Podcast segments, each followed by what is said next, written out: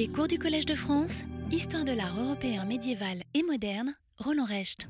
Alors, après avoir euh, examiné la façon dont les antiquaires ont introduit véritablement une euh, histoire de l'art reposant sur l'examen euh, des œuvres, des objets, des monuments, et la manière surtout dont ils ont élaboré peu à peu un vocabulaire, des procédures descriptives, analytiques, une attention aux périodisations qui sont visibles sur les monuments.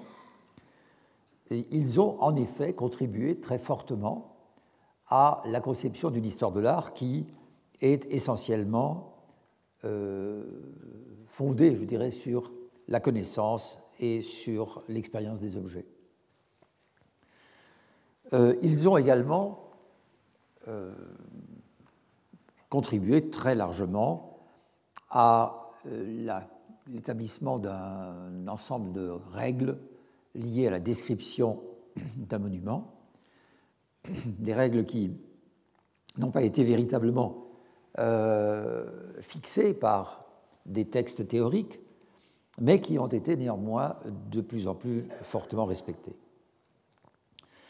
Alors, euh, je vous ai annoncé que j'allais aborder aujourd'hui une question qui, elle aussi, est tout à fait importante pour la naissance de l'histoire de l'art, c'est la découverte des primitifs. La découverte des primitifs. Les primitifs désignent euh, pour euh, l'historien de l'art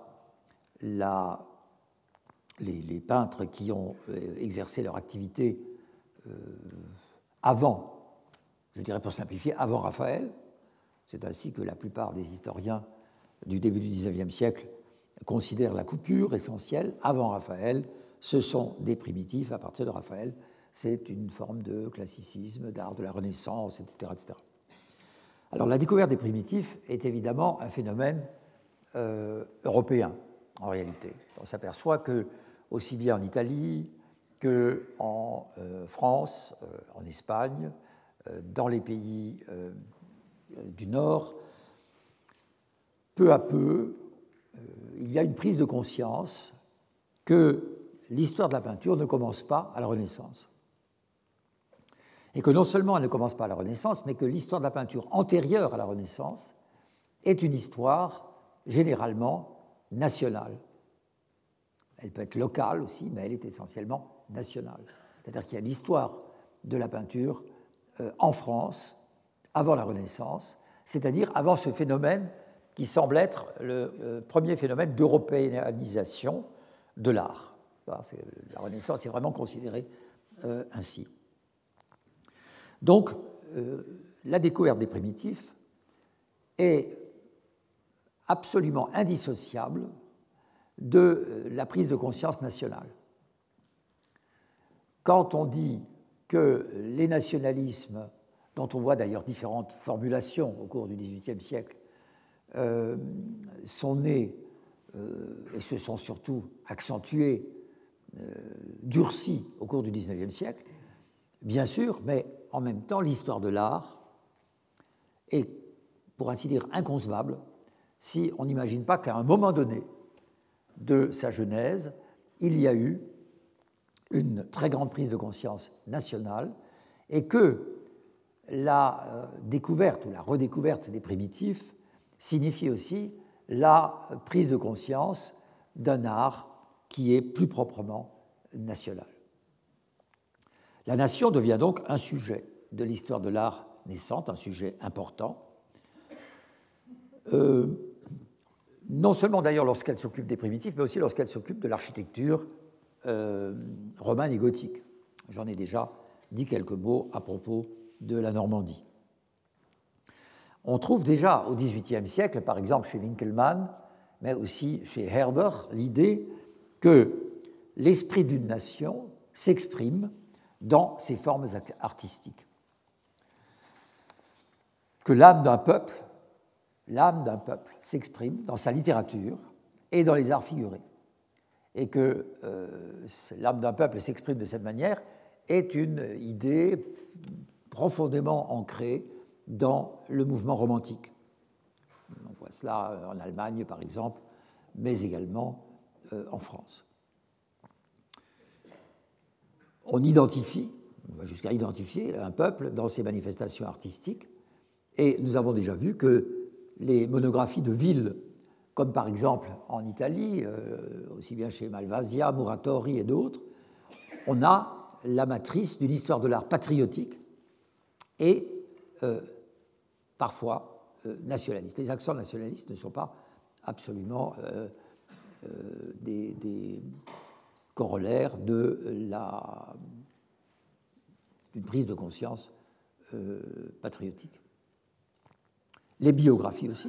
Des Villani, si vous vous souvenez de la première année, consacré à ces questions, c'est-à-dire il, il, y a trois ans maintenant, je parlais à propos de Villani de ce goût pour les biographies qui sont destinées à illustrer euh, la vie d'une ville et l'histoire d'une ville.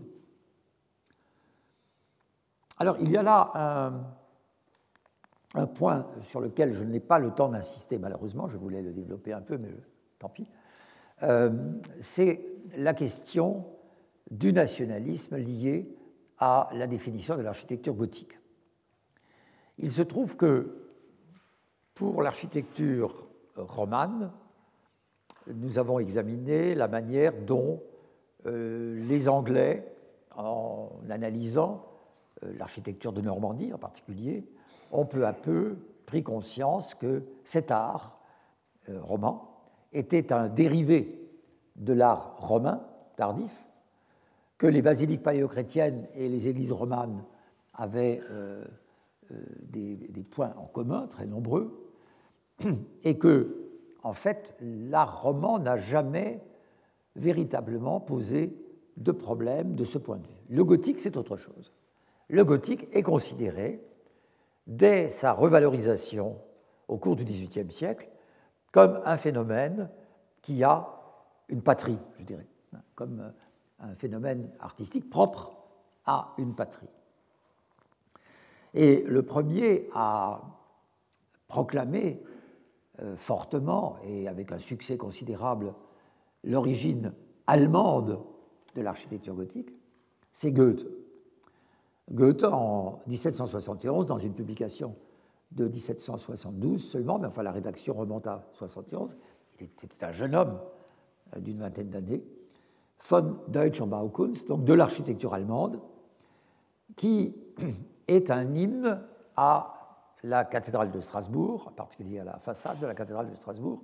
Et je ne peux pas entrer dans les détails, je l'ai déjà dit, mais je voudrais simplement rappeler que pour Goethe, il était absolument évident que cette cathédrale, cette façade gothique, comme tout le monde sait, était l'expression du génie allemand, euh, remontant à une époque qui pour lui était relativement floue, c'était le XIIIe siècle, puis c'était un architecte, Erwin de Steinbach, enfin toutes ces considérations n'ont pas ici maintenant de l'importance. Ce qui est important, c'est que, au fond, cet hymne à la cathédrale de Strasbourg, gothique, est d'abord, pour Goethe, une réaction très vive contre le classicisme français, et plus exactement contre le défenseur de ce classicisme, qui est l'abbé Logier. L'abbé Logier, pour Goethe, est le défenseur d'un académisme euh, qui n'est pas le seul euh, dominant en Europe, et c'est pour cette raison qu'il veut mettre au premier plan le génie de l'architecture gothique qui pour lui est allemand. Avec évidemment sans doute cette confusion introduite par Vasari quand il parlait de l'architecture gothique, l'architecture des Goths, c'est-à-dire l'architecture des barbares, des peuples germaniques. Euh, donc l'assimilation était euh, déjà faite et portée par l'historiographie depuis trois siècles. Depuis deux siècles, pardon. Alors, euh, cette idée que l'architecture gothique serait d'origine allemande, c'est une idée qui va faire l'objet de discussions, de querelles, jusqu'autour de 1840, pendant, 60, euh, 70 euh, ans. Pendant 70 ans, euh, il n'apparaît pas d'une manière claire, comme cela va être admis autour de 1840, y compris par les historiens allemands, que l'architecture gothique a son origine dans le nord de la France et non pas en terre germanique. Donc c'est là un exemple euh, relativement simple, mais qui a tout de même, si s'est étendu dans le temps d'une manière très, très surprenante pendant une si longue période. Alors, la, querelle autour de l'architecture gothique aurait pu faire l'objet d'une heure ou de deux heures de cours. Euh, vous comprendrez que ce n'est pas possible et je voudrais surtout euh, maintenant m'attarder à euh, d'autres historiens, des premiers historiens de l'art qui, ont, qui se sont penchés sur l'histoire de la peinture, sur l'histoire justement des primitifs. Et parmi ces auteurs, il y a deux auteurs allemands, il y a deux auteurs français et il y a un auteur, excusez-moi, il y a deux auteurs italiens, deux auteurs français et un auteur allemand. Ce n'est pas un choix arbitraire, évidemment, que j'ai fait. Je me suis penché sur ceux parmi les historiens, les premiers historiens des primitifs, qui ont pris en compte le problème des primitifs d'une façon, euh, j'allais dire presque euh, méthodologique, qui ont considéré que on ne pouvait pas étudier la peinture des primitifs, c'est-à-dire d'avant Raphaël, euh, simplement en regardant ces tableaux comme étant une sorte de lente préparation au classicisme, ou au contraire comme étant une émergence très lente aussi d'une peinture euh, qui vient des siècles les plus obscurs, mais qui ont essayé de comprendre le problème d'une manière beaucoup plus relativisée. Le premier de ces euh, historiens,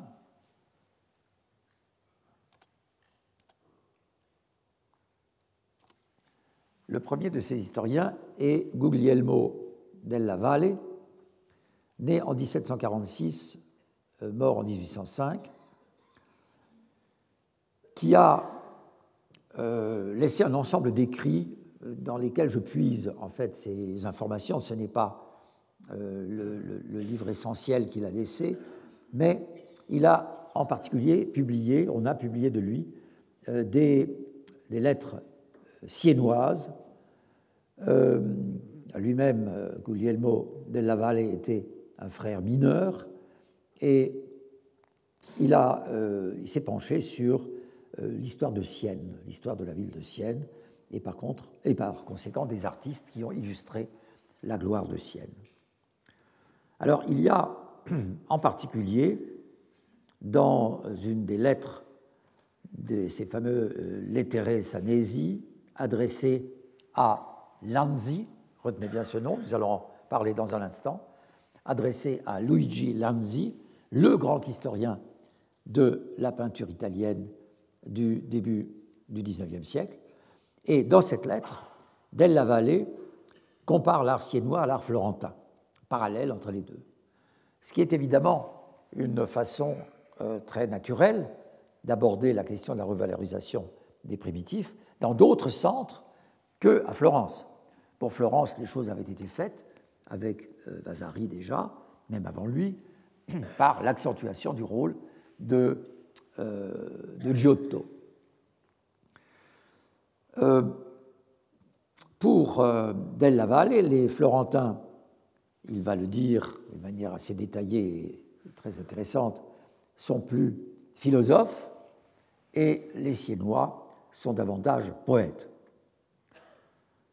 L'école siennoise, dit Della Valle, s'est distinguée par l'invention, dans les sujets d'histoire en particulier, donc l'invention, le, le, contenu iconographique, euh, et ses dons pour les sujets d'histoire pour l'invention seraient dus au caractère national des Siennois. Alors, voici le, le premier texte d'Ella Valle. En effet, avant Giotto, on ne trouve la signature d'aucun sculpteur ou peintre florentin sur ses œuvres, et on ne trouve que peu d'artistes sur les. Euh, excusez-moi. Euh, sculpteur, je lis là-dessus parce que je vois que mon texte et plein d'erreurs. en effet, avant Giotto, on ne trouve la signature d'aucun sculpteur ou peintre florentin sur ses œuvres, et on ne trouve que peu de signatures d'artistes sur les œuvres réalisées après Giotto. En revanche, à partir du XIIIe siècle jusqu'au XVIe, on trouve dans l'école siennoise une série d'œuvres de maîtres signées et datées.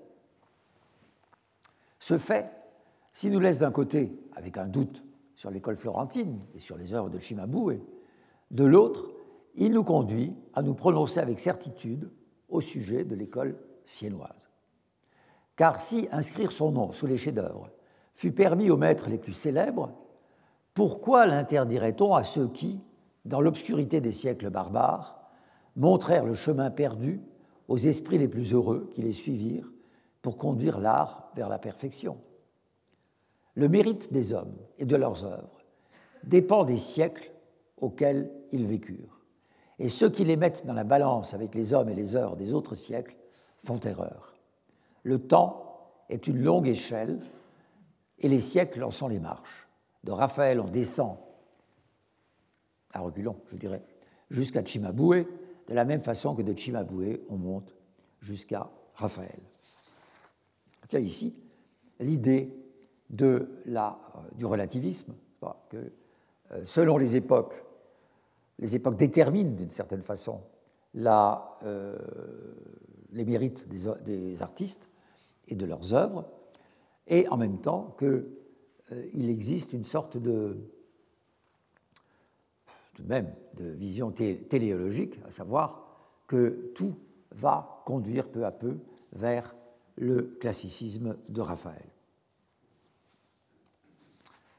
Alors il prend parmi les artistes qu'il euh, redécouvre euh, des noms qui aujourd'hui sont parfois restés tout à fait familiers. Je pense par exemple à celui de Guido da Siena, il y en a d'autres qui euh, constituent de véritables erreurs, des, fausses interprétations, des fausses identifications euh, que l'histoire de l'art a entre-temps rétablies. Au fond, ce ne sont pas ces erreurs qui nous intéressent. Ce qui nous intéresse, c'est la manière dont Del Lavallée commente ces œuvres. C'est la manière dont il les explique, dont il les intègre dans une chronologie Guido da Siena et son tableau peint en 1221 sont les témoignages les plus sûrs d'une école déjà existante en cette ville, donc de Sienne, avec un établissement qui fait honneur à ce siècle et pas moins aux Siennois. Guido, dans le tableau mentionné, montre par hasard un je ne sais quoi de l'art qu'on appelle grec, sous-entendu byzantin, euh, ou d'inspiration byzantine. Cependant, nous pouvons voir que même ses élèves les plus fidèles, comme Ugolino et Duccio, se défont de ces rudes apparences, et frères Minot et Simon, plus audacieux, euh, essayent de nouvelles directions. Simon doit être Simone Martini, essayent de nouvelles directions inconnues des Grecs de ces siècles. Cimabue, plus dévoué à ses maîtres, conserve leur manière jusqu'à la fin. Giotto, entre-temps, en améliore le coloris et commence en premier à mettre en perspective certains éléments. Donc il a déjà le discours d'un moderne qui voit effectivement dans Giotto euh, un innovateur euh, d'une façon évidente en raison de son traitement de l'espace et par conséquent de son traitement des volumes.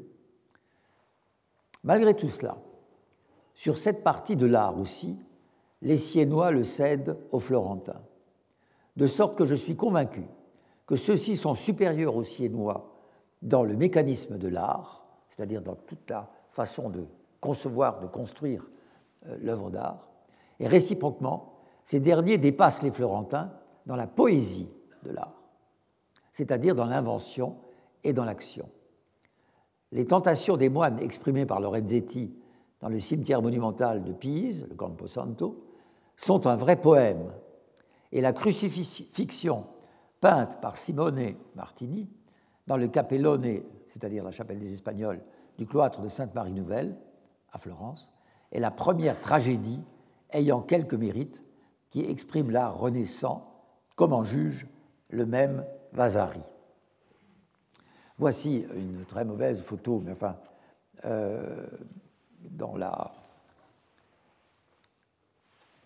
Ici, surtout, où il parle de cette crucifixion de la chapelle des Espagnols, qui est due à un peintre euh, que euh, la vallée croyait encore être Simone Martini, mais qui en fait est Andrea da Firenze, qui a d'ailleurs aussi encore une autre identité, mais qu'importe. Je reviendrai un peu là-dessus euh, dans la deuxième heure. Sachez maintenant pourquoi les Florentins ont prévalu sur les Siennois. Parce que les Médicis, riches et puissants défenseurs du commerce, firent confluer toutes les richesses dans le sein de Florence, et les arts, enfants du luxe et de la richesse, suivirent spontanément et fixèrent leur centre dans cette ville. Et bien qu'Urbain, Rimini, Milan et Turin invitèrent, par l'intermédiaire de leur prince mécène, les hommes illustres des arts et des sciences, les Médicis, peut-être parce que Florence est presque au milieu de l'Italie, ou peut-être parce qu'ils étaient les plus puissants commerçants de ces temps-là, furent les plus avisés et invitèrent à leur tour, à leur cour, pardon, un nombre majeur de grands hommes. Et il continue en expliquant que, de toute façon, les œuvres témoignent pour euh, les époques passées. Les nombreuses œuvres faites par les Médicis euh, font un éloge de la ville et de ce mécénat à la postérité la plus éloignée. Donc il considère vraiment que ce sont des monuments patrimoniaux qui sont de véritables témoignages de la gloire du passé. En ce qui concerne les Siennois, voici la distinction maintenant qu'il opère entre Siennois et Florentins. En ce qui concerne les Siennois, s'ils ont professé les beaux-arts avec grand succès, cela est plutôt dû au climat qu'aux mécènes. Les Salim Béni et les autres riches marchands, comme on l'a dit, firent faillite au XIVe siècle. Après eux, le commerce s'étendit rarement en dehors de l'Italie. Pandolfo Petrucci, tyran de la patrie, n'eut ni le goût ni le courage pour retourner les événements en sa faveur et en faveur des autres.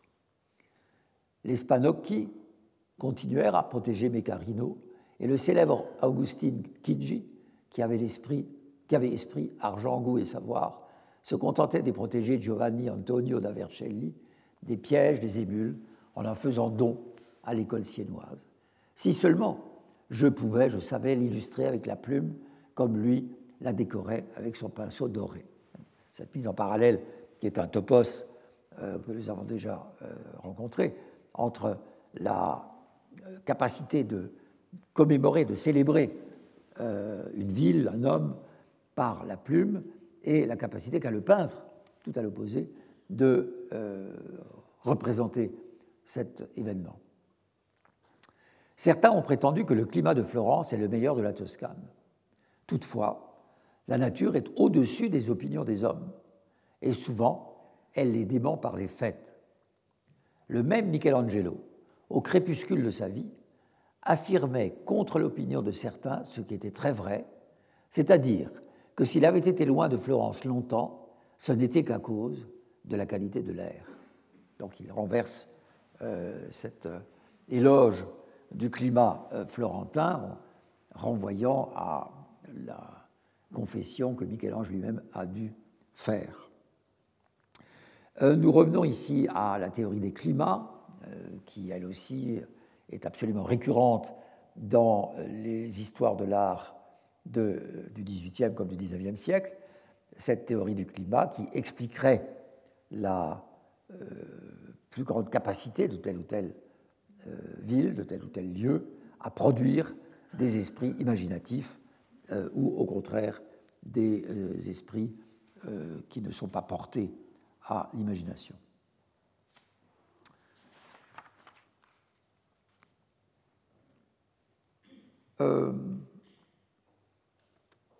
Les partisans des différentes villes peuvent dire ce qu'ils veulent. Rome a été et sera toujours le centre des beaux-arts et des muses, qui ne chercheront d'autres asiles ou patries jusqu'à ce que le ciel ionien redevienne serein, comme pour les plus belles Olympiades. Il suffit de jeter un coup d'œil à Florence, qui est dans le fond d'une vallée, fermée sur les côtés par des monts assez importants et baignée par l'Arnaud, pour comprendre la différence avec Sienne. Assise sur des collines isolées et exposée au vent de tous côtés. Ensuite, il suffit de voir les Florentins et les Siennois dans leur patrie, les premiers silencieux et la tête levée, et les seconds joyeux et plaisants, pour en déduire que l'air de Sienne est meilleur pour les artistes, pour garder vive et animer leur fantaisie. Pour cette raison, Florence me semble la région des penseurs, et Sienne celle des poètes.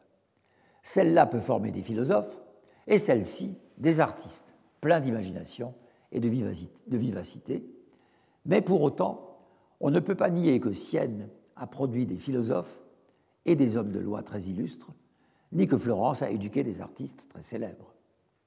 Le fait que l'on doive la supériorité de Florence sur Sienne à la maison des Médicis peut aussi être retenu du fait que la Renaissance de Sienne, dont la population était très diminuée au XVIe siècle, est également due à cette illustre lignée, et vous pouvez, à votre convenance, vous en convaincre plus clairement et le vérifier en visitant un peu, comme je l'ai fait, les archives secrètes de Son Altesse régnante, où, sans aucun ordre, à l'exception des dossiers individuels, on conserve les riches mémoires des Médiciens.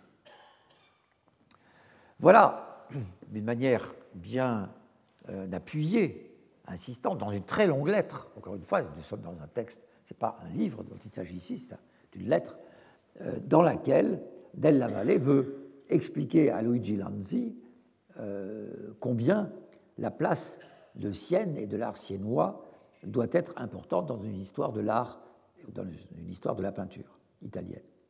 Et c'est justement à cette histoire de la peinture italienne que le destinataire de cette lettre, Luigi Lanzi, va euh, s'appliquer euh, dans une, la, première édition intégrale de Lanzi va paraître en 1795-96, et je vais vous citer euh, quelques passages d'après, évidemment, une traduction française qui est faite d'après la troisième édition. Alors, Luigi Lanzi, euh, c'est un auteur qui tient une place tout à fait essentielle, je dois le dire, par rapport à Della Valle, par rapport aux autres, euh, même aux antiquaires italiens dont j'ai pu parler pour le XVIIIe siècle. Lanzi est une personnalité absolument centrale. C'est un livre qui est une véritable histoire de l'art, une histoire de la peinture, bien sûr, mais une véritable histoire de l'art, où justement il essaye de tracer une continuité entre la naissance de l'art, c'est-à-dire les premières manifestations d'un art de l'époque médiévale, jusque à la euh, Renaissance, euh, même jusqu'à la fin du XVIIIe siècle. En fait, il va jusqu'à sa propre époque, mais ce n'est pas ça qui nous intéresse. Euh, ce qui est vraiment important, c'est de tracer un fil continu entre ces époques qui, jusqu'à présent, ont été en général fortement distinguées. il s'est parlé des œuvres avec une très grande concision et on sent qu'il a vu les œuvres dont il parle. Euh, c'est quelque chose dont que j'ai souvent évoqué. Euh, Winkelmann, par exemple, euh, dans son histoire de l'art chez les anciens, est à la fois celui qui a l'expérience des œuvres anciennes, pas des œuvres grecques, mais des œuvres romaines et des copies romaines des œuvres grecques. Donc c'est déjà une chose importante. Mais en plus, il est, il est extrêmement attentif au fait que euh, on ne peut pas comprendre une œuvre d'art si on ne la voit pas. Même si je pense que Winkelmann a euh, s'est imprégné en quelque sorte de l'art antique déjà devant les moulages qu'il pouvait étudier en Allemagne. Et bien là aussi, pour euh, Lanzi, l'expérience directe des œuvres est très importante. Le catalogue qu'il donne des œuvres de Giotto et des giotesques est extrêmement convaincant, même si, bien sûr, certaines attributions ne sont plus acceptées aujourd'hui ou ont été euh, davantage nuancé, mais dans l'ensemble, c'est un catalogue qui reste très valable. Voici un premier passage de cet euh, ouvrage de Lanzi, donc qui s'appelle Storia pittorica dell'Italia dal risorgimento delle belle arti. Donc il euh, considère véritablement qu'il y a une renaissance de la peinture euh, qui se situe avant la Renaissance. C'est ça en fait aussi le, contenu du livre de Lanzi. La renaissance de la peinture se fait progressivement. Bien sûr, ça aussi Vasari l'avait déjà un peu dit quand il parlait de Giotto, mais il va euh, tâcher de suivre tout cela sans parti pris euh, classicisant. L'histoire de la peinture est semblable aux histoires littéraires, civiles et sacrées. Elle a besoin aussi que l'on y répande de temps en temps quelques clartés, que l'on y fasse quelques distinctions de lieux, de temps, d'événements, pour en diviser les époques et en marquer les progrès. Les peintres eux-mêmes ont souvent adopté, à des époques différentes ou dans des ouvrages divers, des formes de style si variées que tels qu'ils eurent d'abord de la ressemblance avec ceux de l'école du Titien, parurent ensuite plus convenablement placés parmi les adeptes des écoles de Raphaël ou du Corrège. Il n'est donc pas possible de suivre la méthode des naturalistes qui, par exemple, ayant distingué les plantes en un plus ou moins grand nombre de classes, selon les systèmes divers de Tournefort ou de Linné, réduisent facilement à l'une de ces classes toute plante quelconque et quel que soit le climat qui les produit. Ils n'ont besoin que d'imprimer à chaque nom des traits précis, caractéristiques et permanents. Mais pour faire une histoire complète de la peinture, il fallait absolument trouver le moyen de décrire chaque style, pour peu qu'il offrît de différence avec les autres. Et je n'ai pu mieux faire, pour y parvenir, que de former séparément l'histoire de chaque école. J'ai donc pris pour mon modèle Winkelmann. Oui, euh, c'est ce qu'il dit, mais en réalité, ce n'est pas tout à fait ce qu'il fait, parce qu'il ne pouvait pas se contenter de suivre le modèle de Winkelmann. Ce que dit ici Lanzi est extrêmement intéressant. D'abord parce qu'il convoque à nouveau ce modèle des sciences naturelles qui est si prégnant à cette époque pour les historiens de l'art. Il le convoque pour euh, en nier euh, l'efficacité dans le domaine de l'histoire de l'art qu'il se propose d'écrire. Car, dit-il, je ne peux pas simplement me contenter, lorsqu'un nouvel artiste apparaît, lorsqu'une nouvelle œuvre se euh, forme sous nos yeux, me contenter de classer cet artiste simplement à côté d'un autre, parce que son œuvre lui ressemble d'une certaine façon. Dans une deuxième partie de la vie de cet artiste, son œuvre peut se distinguer très fortement de cette première comparaison. Donc, au fond, ce qui lui paraît euh, la seule solution possible, c'est de traiter des écoles. L'école lombarde, l'école, enfin je vous donnerai un petit peu les détails, euh, l'école vénitienne, etc., etc. En traitant des écoles, il ne risque pas, pense-t-il, ces euh, glissements qui s'opèrent lorsqu'on traite les artistes les uns après les autres ou euh, lorsqu'on fait une chronologie. Je vais y arriver là. Il parle d'abord du caractère, euh, général de chaque école, donc une sorte de chapeau introductif chaque fois, pour euh, caractériser chaque école, puis les époques à l'intérieur de chaque école, puis les maîtres, puis leurs élèves, et ce que chacun, maître, élève, apporte d'original. En outre, Lanzi accorde une bonne place à l'historiographie, c'est-à-dire qu'il nous explique, très en toute honnêteté intellectuelle, ce qu'il doit à ses prédécesseurs. Il juge les bons et les mauvais euh, historiens qui ont parlé des euh, peintres. Donc il y a euh, aussi dans la conception même de son livre, une ambition qui est très.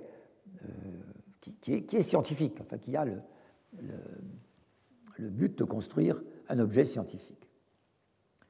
Une pareille méthode, dit Lanzi, quoique peu compatible avec une chronologie exacte, ce qui est juste, parce que s'il présente une école, il faut qu'il fasse des bons dans la chronologie, est cependant beaucoup plus favorable à l'enchaînement des idées dans l'histoire d'un art que l'ordre alphabétique dans lequel le rapport des temps et des lieux sont trop séparés, ou que la forme des annales qui oblige quelquefois à mettre en scène l'élève avant le maître, par la raison qu'il est mort le premier, ou encore que les récits des vies, donc euh, allusion à Vasari, qui mettent l'écrivain dans la nécessité de répéter souvent les mêmes choses, en louant dans le disciple le style que déjà il avait applaudi dans le maître, et en relevant dans chaque détail ce qui appartient au caractère général de son époque. Il y a là une très belle défense et illustration de sa conception de l'histoire de la peinture par école, dont nous savons aujourd'hui qu'elle n'est plus valide, euh, parce que la notion d'école elle-même n'est pas, euh, est, une, construction euh, du XIXe siècle. Mais enfin, ceci ne nous importe pas non plus. ce qui importe, c'est là l'exigence méthodologique, l'affirmation d'une histoire de l'art qui repose sur de nouvelles distinctions qui jusqu'à présent n'avaient pas été retenues. Le livre de Lanzi est aussi conçu pour des connaisseurs, donc pour des amateurs d'art, euh, mais évidemment pas à leur seule destination. Mais il veut apprendre en effet au, au, euh, à l'amateur, à l'honnête homme, à connaître les diverses manières des, artistes. Il faut aussi connaître les copies, euh, les gravures d'après les œuvres. Il faut penser à l'analyse des couleurs. Il parle d'analyse chimique des couleurs. Et il y a donc trois objectifs qui sont affichés par euh, Lanzi. Donner à l'Italie une, euh, histoire de la peinture, je cite, qui intéresse sa gloire, donner à l'Italie une histoire de la peinture qui intéresse sa gloire, il s'agit vraiment d'un discours tout à fait euh, national, veut se rendre utile à l'art en général en partant d'exemples, donc une bonne connaissance empirique de cette question, et enfin, rendre plus aisée la connaissance des diverses manières. Alors, il divise son ouvrage en six volumes. Le premier et le deuxième sont consacrés à cette partie de l'Italie qui doit à Léonard, Michel-Ange et Raphaël sa gloire, Florence et Rome. La troisième et la quatrième, le troisième et le quatrième volume sont euh, consacrés aux maîtres du coloris, Giorgione, Titien et Le Corrège. Le cinquième aux écoles bolognaises, génoises, piémontaises. Et ces cinq ensembles même se suivent chaque fois par ordre de temps, à l'intérieur même de chaque euh, section. Euh, alors, cette euh, tentative, cette division par, par école, n'est pas tout à fait tout de même le premier à la faire. Dans les premières décennies du XVIIe siècle, quelqu'un comme Agucci avait déjà, dans son traité de la peinture, classé la peinture en Italie en lombarde, vénitienne, toscane et romaine. Alors, la découverte des primitifs euh, n'est pas seulement le fait, je dirais, d'historiens, d'historiens même qui forgent une véritable euh, méthode euh, historique, comme Luigi Lanzi, mais aussi des événements politiques eux-mêmes qui bouleversent l'Europe, et en particulier les guerres napoléoniennes. Les guerres napoléoniennes ont entraîné en Allemagne euh, en Italie une prise de conscience très forte du, dire, du patrimoine pictural euh, national, parfois régional et local. Et cela a entraîné plusieurs conséquences, non seulement cette prise de conscience, mais aussi le goût de la collection, et je dirais l'avidité la cupidité de certains collectionneurs. Et on connaît, aussi bien en France qu'en Allemagne, euh, en Angleterre, les Anglais étaient de grands collectionneurs, des hommes qui se sont constitués des collections euh, dans ces années euh, consécutives à ces bouleversements dont je viens de parler, en achetant plus ou moins bon prix, c'était plutôt à des bas prix, parfois en sauvant les œuvres sans les acheter même, de la, mise au rebut. c'est le cas en Allemagne, c'est le cas en Italie. Et donc, il y a là un mouvement général qui contribue à cette revalorisation des primitives. Alors, un de ces exemples, c'est Alexis François Artaud de Montor, qui est un diplomate euh, dont la profession l'a fait séjourner à Rome, euh, qui est admis en 1830 à l'Académie des inscriptions et belles-lettres, et qui avait réuni une grande collection de primitifs italiens. Plus de 150 tableaux antérieurs à Pérugin et dont, nous dit l'auteur, Arthur de Montor, plusieurs sont des ouvrages du XIIe siècle. Comme on ne sait pas exactement ce qui, se trouvait dans cette collection, euh, la datation proposée par euh, le collectionneur est peut-être un petit peu audacieuse. Euh, alors, il y a un, article, un texte très intéressant qui s'appelle Considération sur l'état de la peinture en Italie dans les quatre siècles qui ont précédé celui de Raphaël, paru en 1808.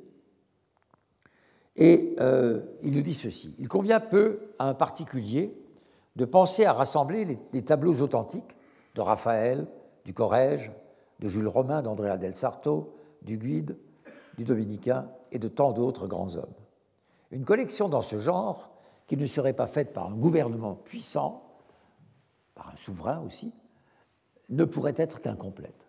Tandis qu'on a pu, avec du zèle, des soins infinis, des sacrifices et de la patience, parvenir à former la collection dont je présente le catalogue et qui est assez complète pour aider par la suite une main plus exercée que la mienne à composer l'histoire générale de l'art à cette époque en ce qui concerne l'Italie. Euh, Artaud de Montor a vraiment le sentiment ici qu'il contribue à sauver une partie du patrimoine italien de ces époques reculées du Moyen Âge en euh, collectionnant ses œuvres. Parce que Raphaël n'est pas tombé du ciel, nous dit-il, il s'intéresse aux peintres qui le précèdent et, dit Artaud de Montor, le talent de Raphaël est l'addition de tous les talents qui avaient existé précédemment. Il y a là une conception, en fond, cumulative du progrès en art. Alors, il y avait euh, bien d'autres collectionneurs de primitifs. J'ai parlé de l'Allemagne, euh, notamment les frères Boisseret, je les évoquerai encore, euh, aussi des Anglais.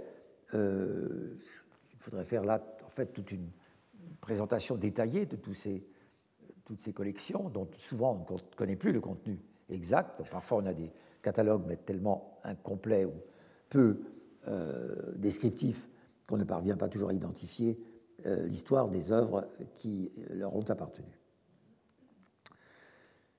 La question des primitifs, la découverte des primitifs et la question de l'art médiéval d'une façon générale sont évidemment étroitement liées. Et il y a là une personnalité qui va, euh, encore aujourd'hui, peut-être considérée comme euh, découvreur des qualité, euh, je dirais, euh, simultanée de l'art gothique et de la peinture médiévale. C'est Friedrich Schlegel. Euh, Schlegel, qui est un des philosophes, écrivains importants, fondateur de ce groupe d'Iéna, qui va faire paraître une revue qui s'appelle l'Athénéum, et qui va être une sorte de, euh, nous dirions aujourd'hui, un agitateur euh, intellectuel de premier plan par toutes les idées euh, qui vont être exprimées là, en particulier dans cette revue, par les, trois Schlegel, les deux frères et leurs sœurs. En 1802, Schlegel est à Paris et il écrit pour une revue qu'il avait fondée, qui s'appelle Europa, quatre essais sur la peinture au musée Napoléon, sur les Italiens du XVIe siècle, mais aussi sur les peintres d'avant Raphaël, et pas seulement sur les peintres italiens, sur les peintres néerlandais et allemands du gothique tardif. En 1803, il rencontre à Paris les frères Boisseret, euh, avec lesquels il va faire un long voyage médiéval, dit-il lui-même, en 1804-1805. Je vous donne les étapes principales de ce voyage, qui en dit long sur les monuments qu'ils ont dû euh, voir et commenter. Saint-Denis, Cambrai, Bruxelles, Louvain, Liège, Aix-la-Chapelle, Neuss, Düsseldorf, Cologne, et puis il remonte le Rhin jusqu'à Strasbourg, Bâle, Berne, Lyon, puis retour à Paris. Ce périple euh, met l'accent sur un certain nombre de sites où le gothique tient une grande place, pas seulement le gothique euh, religieux, l'architecture religieuse, mais aussi l'architecture euh, civile.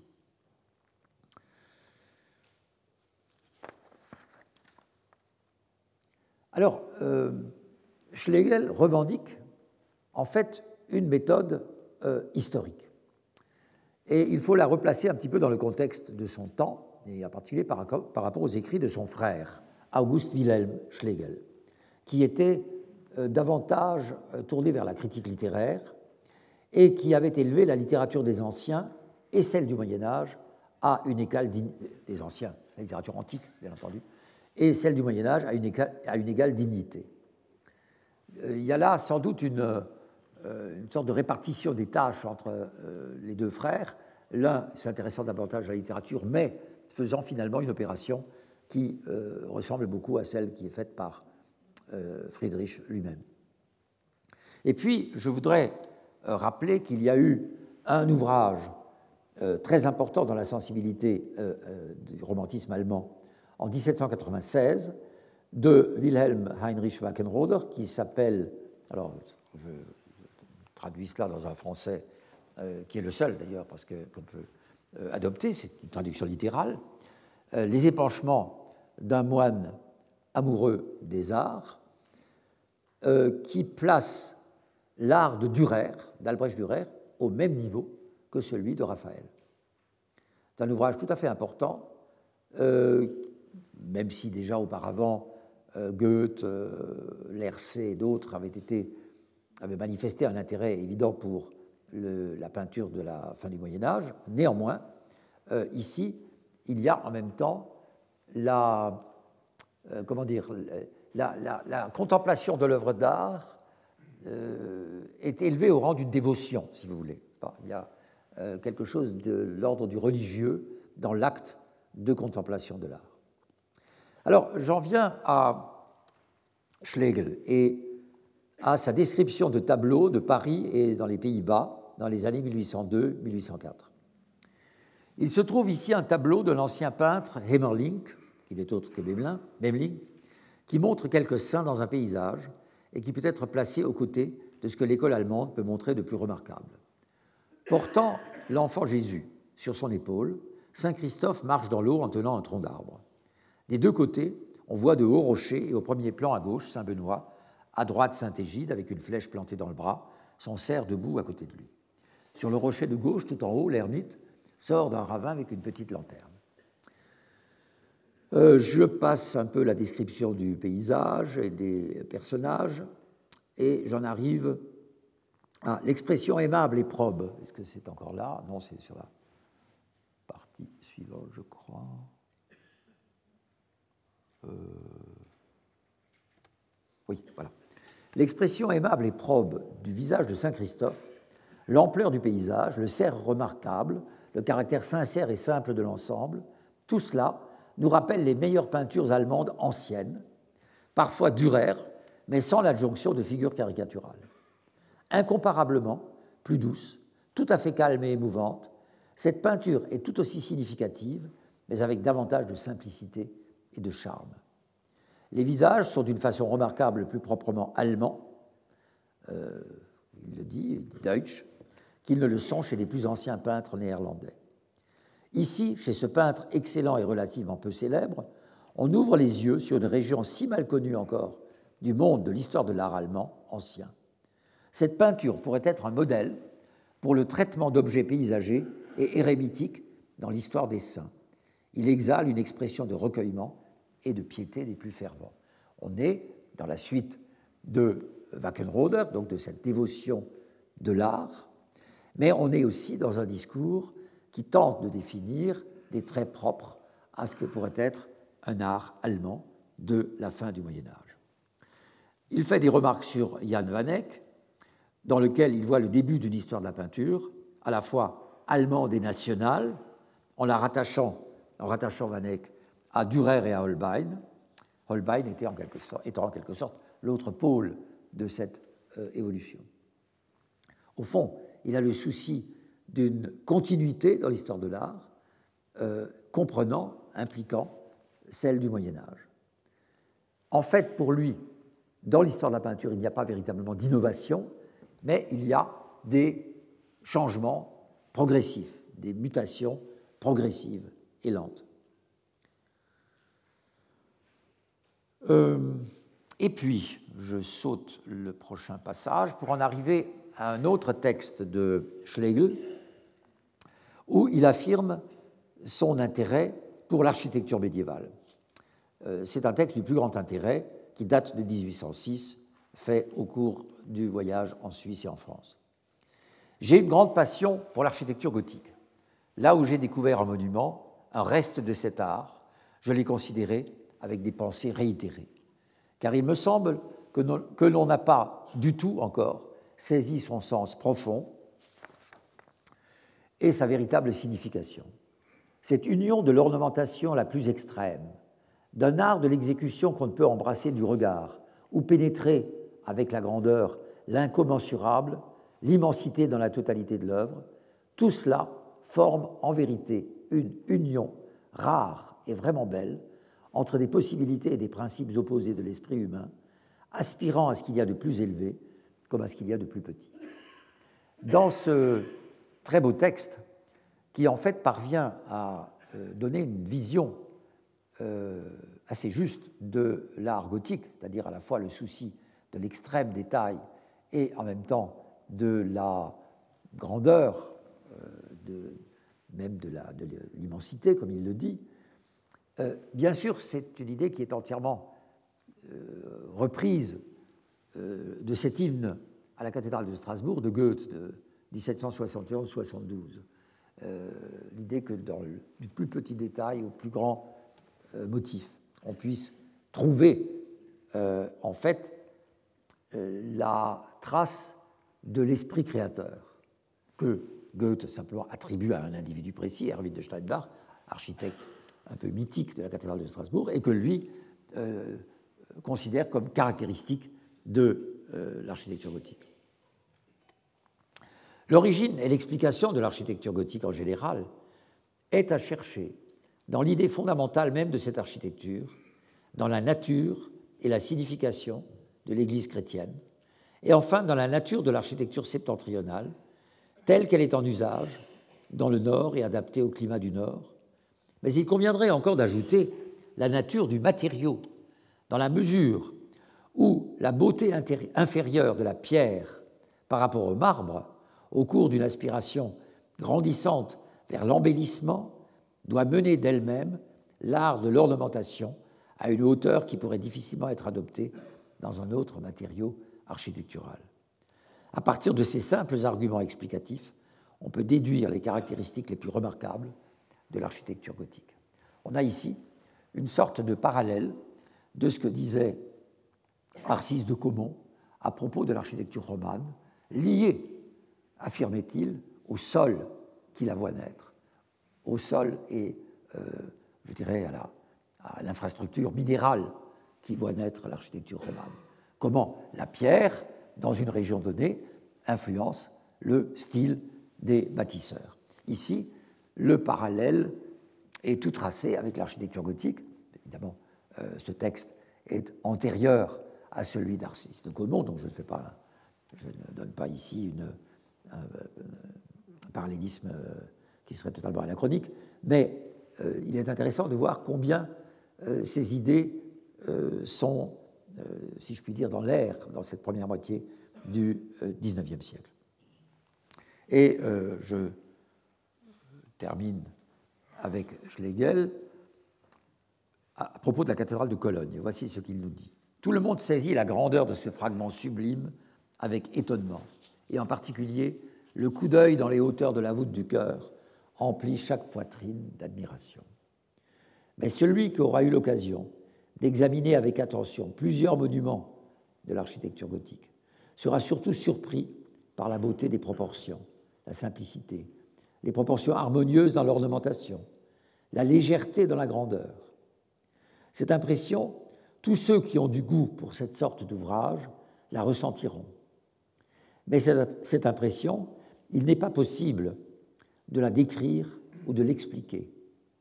Seuls des relevés précis, en comparaison avec d'autres édifices semblables, donneraient des conclusions éloquentes sur le secret de ces proportions si évidentes à une sensibilité délicate.